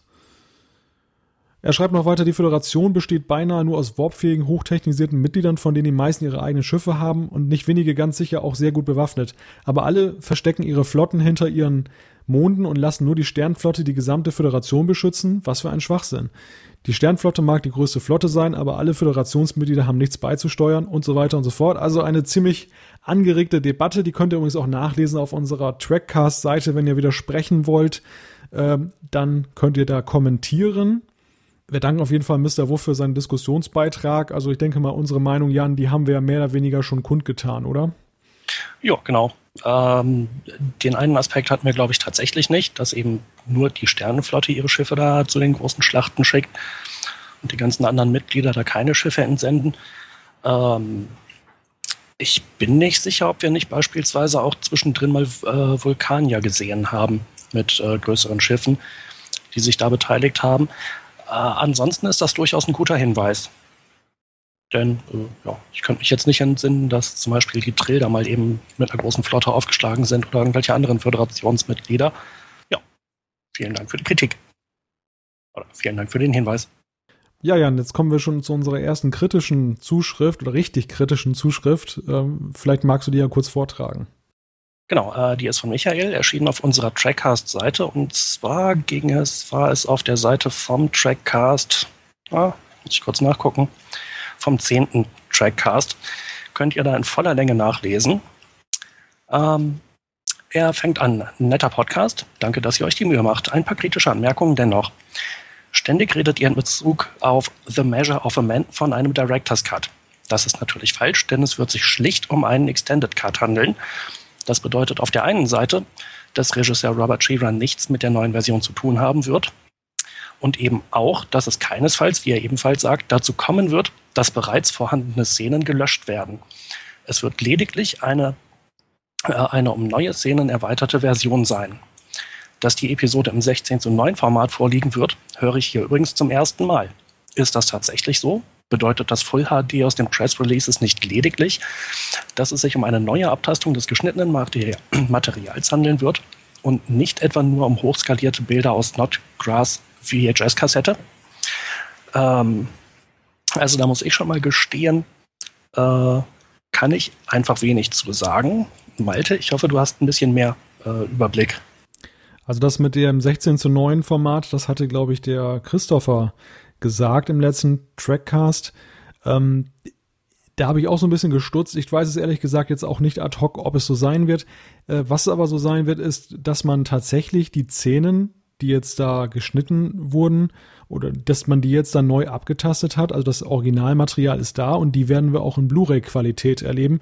Also es ist mitnichten so, dass jetzt dann diese VHS-Kassette hochskaliert wurde, sondern es ist, soll wirklich so sein, dass diese Folge so erscheinen wird, als wäre sie ähm, ja von Anfang an so geplant gewesen. Dann geht es weiter. Was die Austauschaktion der fehlerhaften Disk, Discs durch Star Trek.de betrifft, war ich zunächst sehr verwundert und skeptisch, dass man als Käufer gezwungen wird, die Blu-ray zunächst einzuschicken. Oh, jetzt mache ich einen kleinen Sprung, denn am Ende schreibt er, äh, er hat die Discs nicht eingeschickt, sondern ähm, hat es äh, hinbekommen, dass ihm neue äh, Scheiben zugeschickt wurden und er seine alten, glaube ich, nicht zurückschicken musste. Ähm, ja, dazu herzlichen Glückwunsch. Das klingt ganz gut. Äh, persönlich halte ich das mit dem Zurückschicken der alten Discs für, naja, okay. Äh, wenn man einfach neue hinterhergeliefert bekäme, äh, das wäre durchaus angenehmer. Ähm, gut, das ist halt ein Teil dieser Pech- und Pannendiskussion. Na gut, es ist natürlich schon grundsätzlich ärgerlich, was da gelaufen ist, weil ähm, auch zu lesen war, einige haben ja sehr vorschnell ihre Discs äh, eingeschickt und dann lag das da erstmal eine ganze Zeit und in dieser Zeit konnten die Leute natürlich dann eben nicht mehr in den Genuss der Blu-rays kommen. Ähm, andererseits muss man natürlich auch den Hersteller verstehen, dass er in irgendeiner Weise natürlich einen Nachweis da haben, darüber haben möchte, äh, dass die Leute tatsächlich eben diese Blu-rays besitzen und dementsprechend auch berechtigt sind, einen Ersatz zu bekommen. Schwierige Situation, hoffen wir einfach mal, ähm, dass das jetzt ausgestanden ist und dass mit den kommenden Staffeln solche Probleme nicht mehr auftreten werden. Und äh, zu den Problemen geht es dann weiter.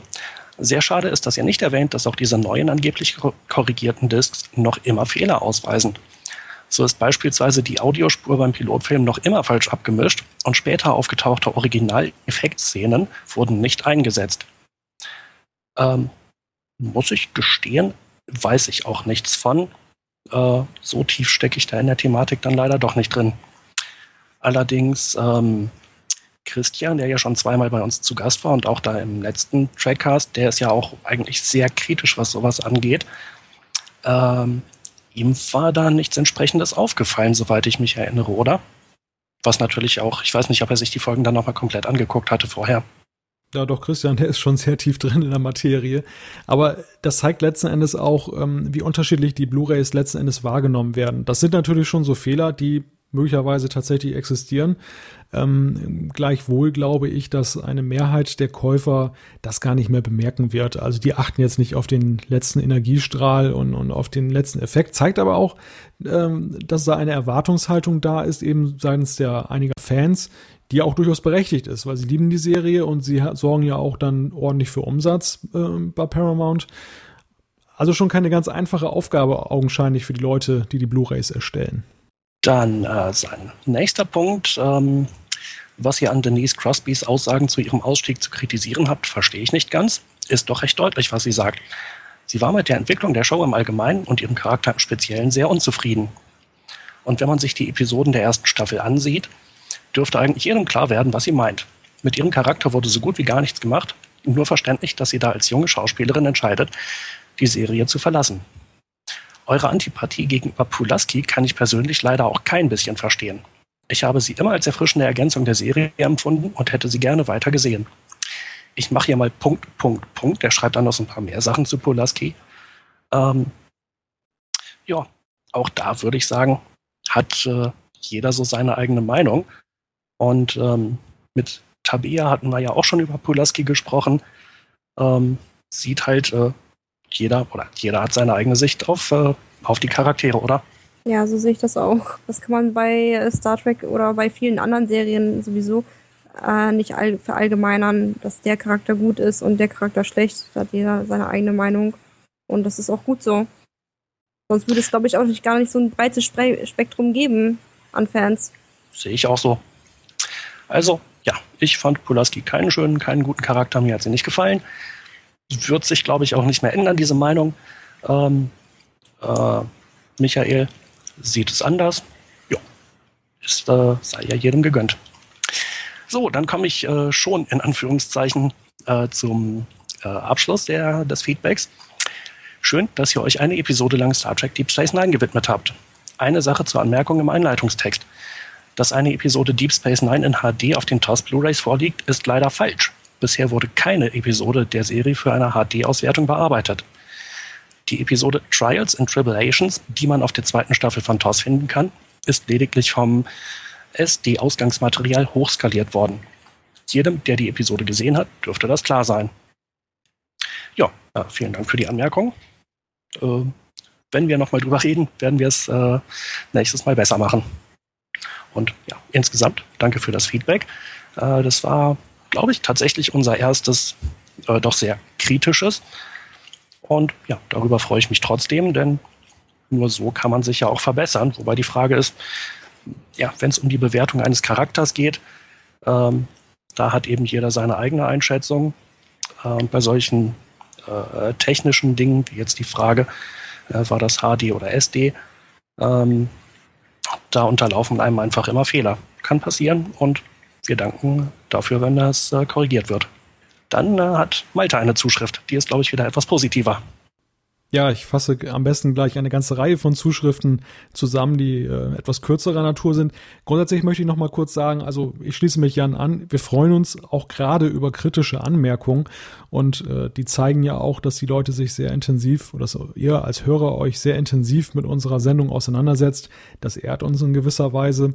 Wie Jan schon sagte, Meinung ist Meinung, da ist auch Gegenrede erlaubt, aber es wird nicht so sein, dass wir das dann unbedingt dann zu unserer Meinung machen, denn wir haben ja schon äh, gute Gründe dafür, dass wir unsere Meinung haben.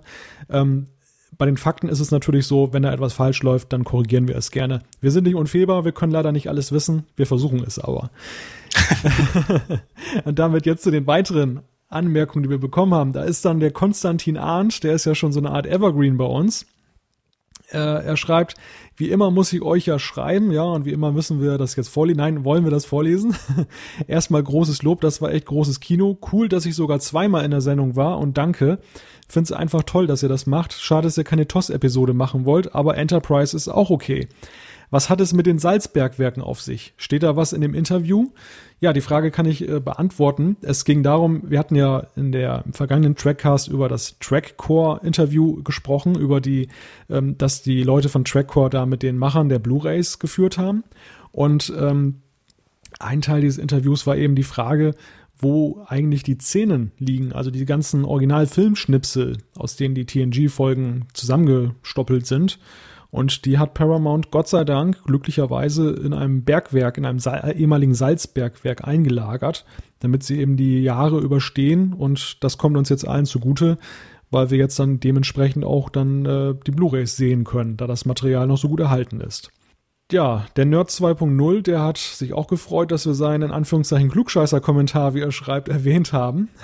Aber seine Frage zu den, zum Star Trek Comic Podcast haben wir nicht beantwortet. Ja, das tut uns leid, aber Jan, da können wir, glaube ich, ganz klar sagen, äh, schwierig, oder? Äh, ja. Also von den Star Trek Büchern habe ich schon wenig Ahnung und Star Trek Comics. Ähm, äh, ich habe nur mitbekommen, dass es da parallel zu den neuen Filmen welche gab, aber ansonsten keine Ahnung. Tabea, hast du schon mal Comics von Star Trek gelesen? Gelesen leider noch nicht, aber ich habe auch schon mal welche gesehen. Also jetzt nicht direkt äh, so real, sondern mal so im Internet oder so.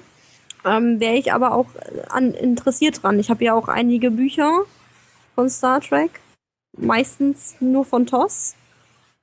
Aber die habe ich teilweise auch fast alle, die ich da habe, äh, schon durchgelesen. Dann äh, würde ich sagen, leg, leg, los mit den Comics und äh, wir laden dich dann nochmal als äh, Expertin zu dem Thema ein. ja, okay, da musst du erst so ein paar besorgen. Ja, der Nerd 2.0 äh, setzt sich dann auch nochmal dafür ein, dass wir einen Enterprise-Podcast machen. Ähm, begründet das auch, nachlesen könnt ihr das äh, auf unserer Facebook-Seite übrigens. Dort hat er das hinterlassen. Und ja, er ist nicht der Einzige. Ich denke, wir werden sicherlich in einem der nächsten Trackcasts dann auch auf Enterprise eingehen, gerade auch vor dem Hintergrund. Wir hatten das am Anfang der Sendung, weil ja auch die Blu-ray-Veröffentlichung da jetzt naht. Also da lohnt es sich doch mal einen Blick auf die Serie zu werfen. Karl Hartig hat geschrieben, es gäbe auch noch Star Trek Computerspiele. Ja, die gibt es in der Tat. Auch da haben schon mehrere Wünsche erreicht, aber auch da, glaube ich, ist so ein bisschen das Problem, da fehlt uns noch so ein bisschen das Expertenwissen. Ähm, wir schauen natürlich immer, dass wir dann auch fachkundige Leute einladen in den Trackcast. Vielleicht gelingt uns das ja in dem Zusammenhang auch noch. Also Jan und ich, ich spreche jetzt einfach mal für uns beide. wir haben so den einen oder anderen Titel mal gespielt, aber das sind auch schon etwas weiter zurückliegende. Und äh, naja, wir wollen euch natürlich nicht irgendwelchen halbgaren Kram hier präsentieren, sondern auch eben über aktuelle Titel sprechen. Dazu mal, ich denke, relativ wichtig wäre dann natürlich Star Trek Online. Ich habe da mal so ein paar äh, Schlagzeilen mitbekommen, äh, aber ansonsten kann ich da gar nichts zu sagen. Und ich glaube, das ist auch so ein Spiel, wenn man da nicht mindestens 60 Stunden investiert hat, wahrscheinlich deutlich mehr, äh, dann kann man da noch gar nicht so richtig viel zu sagen. Äh, also ich glaube, bei uns ist da einfach das nötige Wissen nicht vorhanden. Ähm, äh, kombiniert mit einigem, was eben schon gesagt wurde, äh, auch bei dem, was eher unsere Themen sind, da machen wir ja schon genügend inhaltliche Fehler. Ja, Star Trek Online ist ja auch sehr, sehr umfangreich. Also ich habe ja schon ein paar MMORPGs äh, gespielt und auch wirklich aktiv gespielt und habe mal Star Trek Online ähm, angespielt, sage ich es mal so.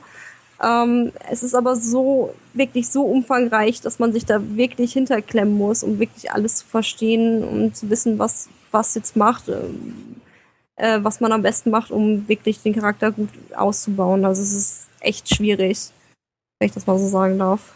Äh, wie viele Stunden hast du da so ungefähr drin zugebracht? Noch nicht viele. Also ähm, ich habe es wie gesagt nur mal angespielt und ähm, ist auch bei mir immer so ein bisschen äh, blöd mit der Zeit, äh, mit, der, mit der Zeit wegen der Arbeit und alles ähm, das irgendwie unter den Hut zu kriegen und mich da auch mal vernünftig ranzusetzen, außer mal halt nur mal so eine halbe Stunde oder Stunde, weil in der Zeit reißt man einfach nichts in dem Spiel. Ja wie bei, äh, wie in diesem Genre halt ja auch recht üblich. Genau. Ja, noch schnell ein wenig iTunes-Feedback, bevor ich wieder an Jan gebe mit der nächsten größeren Zuschrift.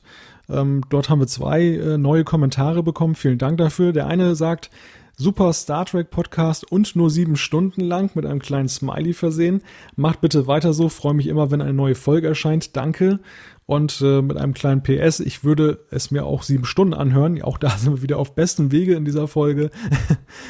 Aber ich glaube, wir bleiben noch ein bisschen drunter. Die meisten mögen uns doch lieber, wenn es etwas kürzer ist.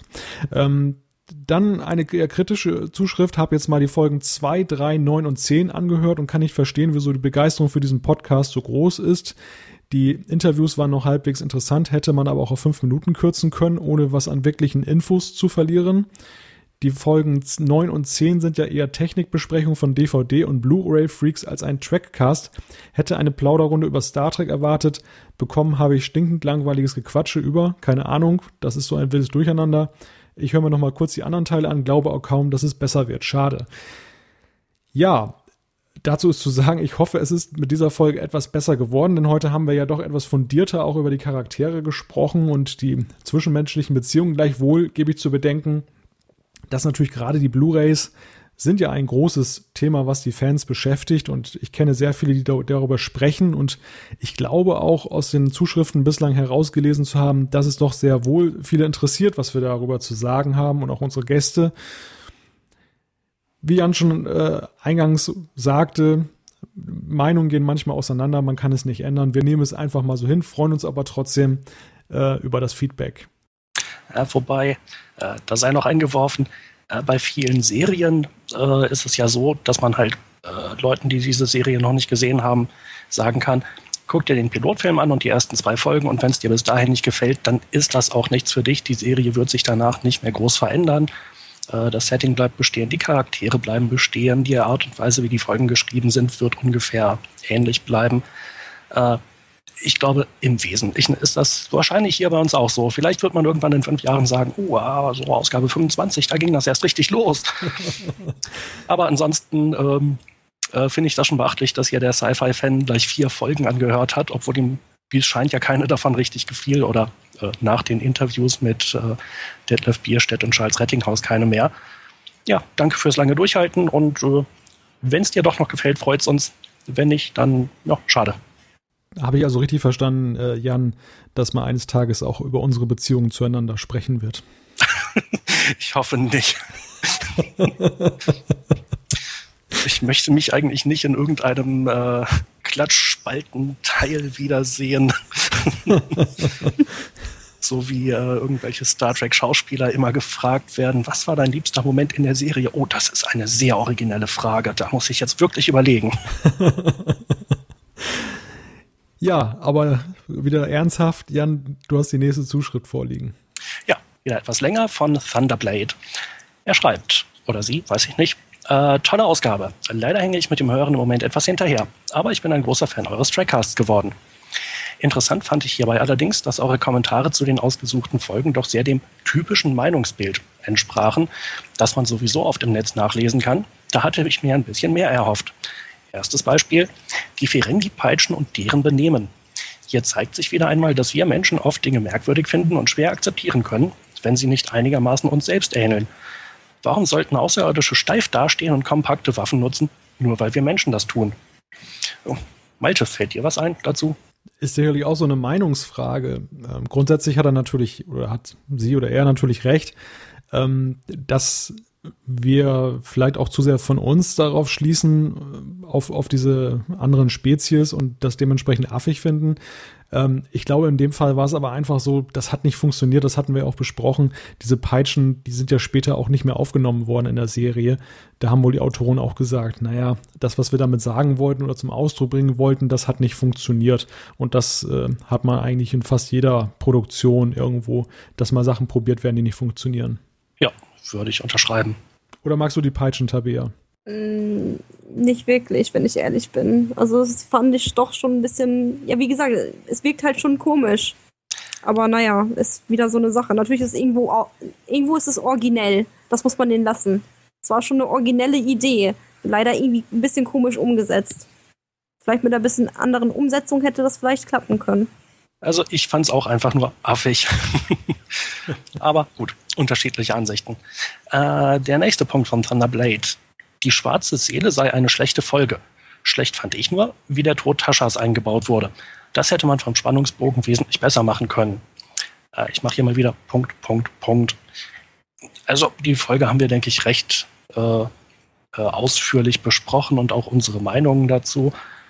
Ähm, ja, ich glaube jetzt aber auch nicht, dass unsere Meinungen äh, so sind, wie sie sind, weil das überall im Netz nachzulesen ist, sondern ähm, Ich zumindest habe die Folge relativ sicher gesehen, äh, bevor ich das erste Mal auf irgendeiner Star Trek-Webseite unterwegs war. Und ich bin mir auch relativ sicher, dass ich sie damals auch schon schlecht fand. Wahrscheinlich ist es das aber auch im Netz nachzulesen. Gut möglich. Also ich finde die Folge ja sehr, sehr äh, TOS-bezogen. Also nach TOS-Manier ist sie irgendwie so ein bisschen gemacht, finde ich. Ja, Erinnert durchaus. Mich da ein bisschen stark dran. Ja. Äh, nächster Punkt. Wenn überhaupt eine Folge gut sei, dann 11001001. Auch das ist ja die allgemein gültige Einschätzung der Folge. Ich finde sie allerdings mehr als nur gut. Sie zählt zu meinen absoluten Lieblingsfolgen. Ihr habt es entweder nicht erwähnt oder nicht bemerkt. Erstens, die Aufnahmen, wo die Enterprise an die Raumstation andockt, sind unglaublich schön. Fast das Beste an Weltraumszenen aus der ganzen Serie. Zweitens, die Bar auf dem Holodeck könnte der geistige Vater von Vicks Bar auf DS9 sein. Drittens, Minuet. Vielleicht die erste Frau in Star Trek, die nicht nur schön ist, sondern auch vielschichtig und geheimnisvoll. Ich zumindest konnte total nachvollziehen, dass Riker sich in sie verliebt hat. Ähm, ja, dazu natürlich gleich Frage an unsere Star Trek Frauenexpertin Tabea, Charakter Minuet. Die hatten wir tatsächlich vorhin noch nicht erwähnt. Ähm, was hältst du davon?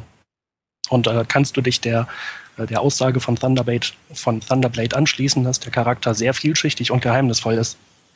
Äh, geheimnisvoll ja, vielschichtig äh, weiß ich nicht. Ähm, möchte ich mir kein Urteil drüber bilden. Ähm, ich fand sie aber nicht so toll. Kann natürlich auch daran liegen, dass, dass sie so eine, ja, so eine überstarke äh, Ausstrahlung hatte, wo sich natürlich Riker direkt in sie verliebt hat. Äh, fand ich so ein bisschen, hm, naja, nicht ansprechend als Frau, so, wenn sie direkt schon so dargestellt wird, als wäre sie halt ähm, ja die Frau. Weiß nicht. Mochte sie nicht so gerne. Also ich persönlich. Gut, die anderen Punkte, also die äh, sehr schönen Special Effects Szenen im Raumdock und ähm, äh, dass die Bar so ein bisschen was von, die, äh, von Vicks Bar in DS9 hat. Ja, auf jeden Fall sind sehr schöne Szenen. Ähm, ist, denke ich, einfach so eine Meinungsfrage, ob man die Folge gut findet oder sehr gut. Und schließlich noch über die Folge Das Duplikat habt ihr gar nichts gesagt. Dabei ist sie für mich auch eine der Highlights der ersten Staffel. Brent beinahe in Höchstform. Stimmt, würde ich so sofort unterschreiben, war eine großartige Folge. Und damit kommen wir dann, denke ich, zur nächsten Zuschrift. Die äh, hat Malte. Genau, Daniel Limberg hat uns geschrieben über trackcast.de. Erstmal gibt es Lob, gerade für die äh, Podcasts mit den deutschen Synchronsprechern von Riker und LaForge. Er hat sich jetzt im Zuge sein, seines Studiums mit einer Facharbeit über die Produktion und Herstellung von TOS intensiv beschäftigt und ähm, da er dazu noch 20 Jahre Star Trek-Fan ist, ähm, hört er unseren Podcast natürlich mit Argus Augen bzw. Ohren, wie er schreibt.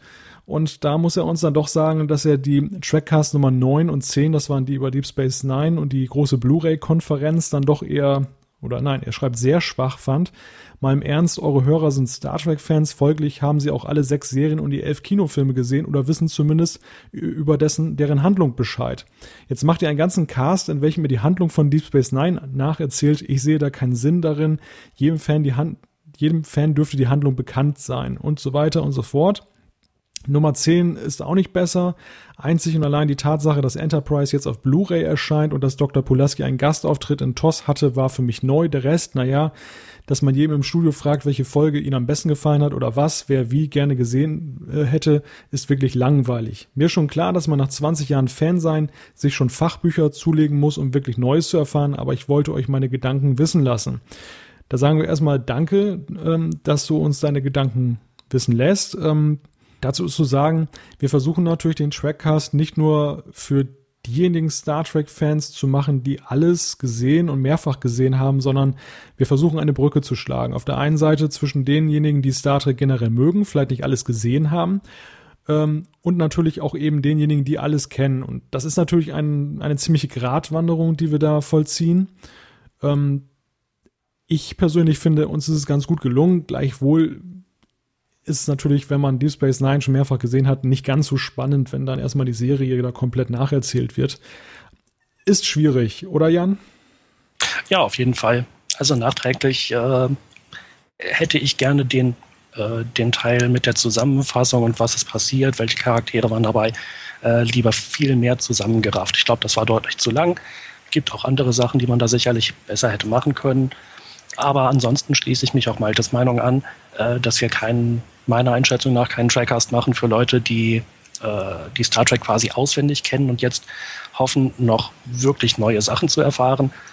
Letzten Endes geht es um die Unterhaltung, dass man Spaß dabei hat. Und äh, wenn ihr was Neues lernt und erfahrt, dann freut es uns natürlich ins, insbesondere, äh, wenn es bei Leuten ist, äh, die sich eben schon so lange mit der Sache beschäftigen.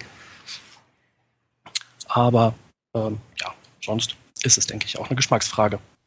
Ja, und immer auch natürlich die Einladung herzlich oder immer die herzliche Einladung, mit uns mitzudiskutieren.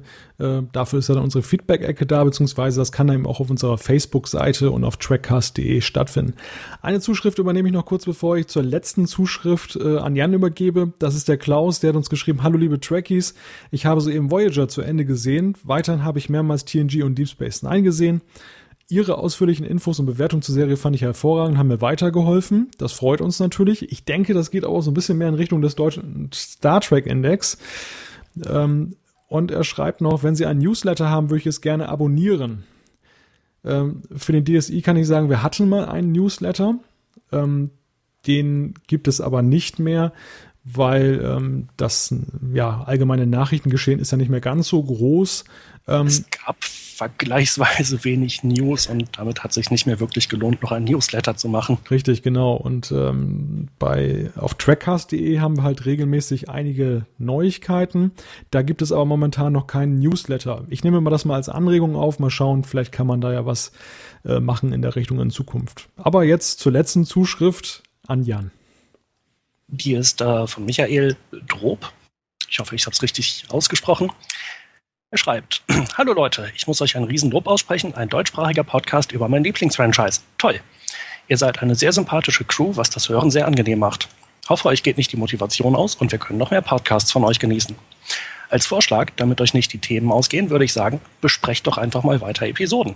Ich höre gerne Meinungen über meine Lieblingsepisoden und so könnte man ja in unregelmäßigen Abständen eine Umfrage auf Facebook starten und die mit den meisten Stimmen besprechen. Macht bitte weiter so, ihr seid klasse. Ja, vielen Dank und ähm, nehmen wir so mit. Äh, es ist halt einfach sehr schön, diesen Kontrast zu sehen, äh, dass eben eine, äh, manche Hörer sagen, stinklangweilig, nichts Neues gelernt, gefällt mir nicht. Und andere sagen über genau denselben Podcast, war super, macht weiter so. Ähm, ja, da sind die Meinungen verschieden. Äh, ich hoffe einfach, wenn es euch gefällt, äh, dass ihr wieder reinhört. Und wenn es euch nicht gefällt, dann würde es mich eigentlich umso mehr freuen, wenn ihr euch die Zeit nehmt, doch nochmal reinzuhören äh, ob ihr dann vielleicht mehr Spaß an der Sache habt. Ein wunderschönes Schlusswort. ja, und ansonsten auch nochmal äh, ganz allgemein danke äh, für die vielen, äh, für das viele Feedback. Ja, und danke an dieser Stelle auch an Tabea, dass du uns äh, ja heute Abend hier bereichert hast im Trackcast mit deinen Meinungen und Ansichten und uns so ein bisschen die weibliche Perspektive von äh, über Star Trek näher nahegebracht hast. Vielen Dank. Ja, gerne. Ja, dies war der elfte Trackcast. Ähm, wenn ihr uns schreiben möchtet, schickt uns eine E-Mail an post.trackcast.de, klickt auf den Gefällt mir-Button bei Facebook oder folgt uns auf Twitter. Dort haben wir jetzt fast schon 100, äh, die uns folgen. Bei Facebook, da sind es sogar schon über 100. Das freut uns sehr. Ähm, alle Infos zur Sendung gibt es übrigens auch auf www.trackcast.de. Wir freuen uns, wenn ihr auch nächstes Mal wieder einschaltet. Bis dahin, macht es gut. Tschüss. Und tschüss.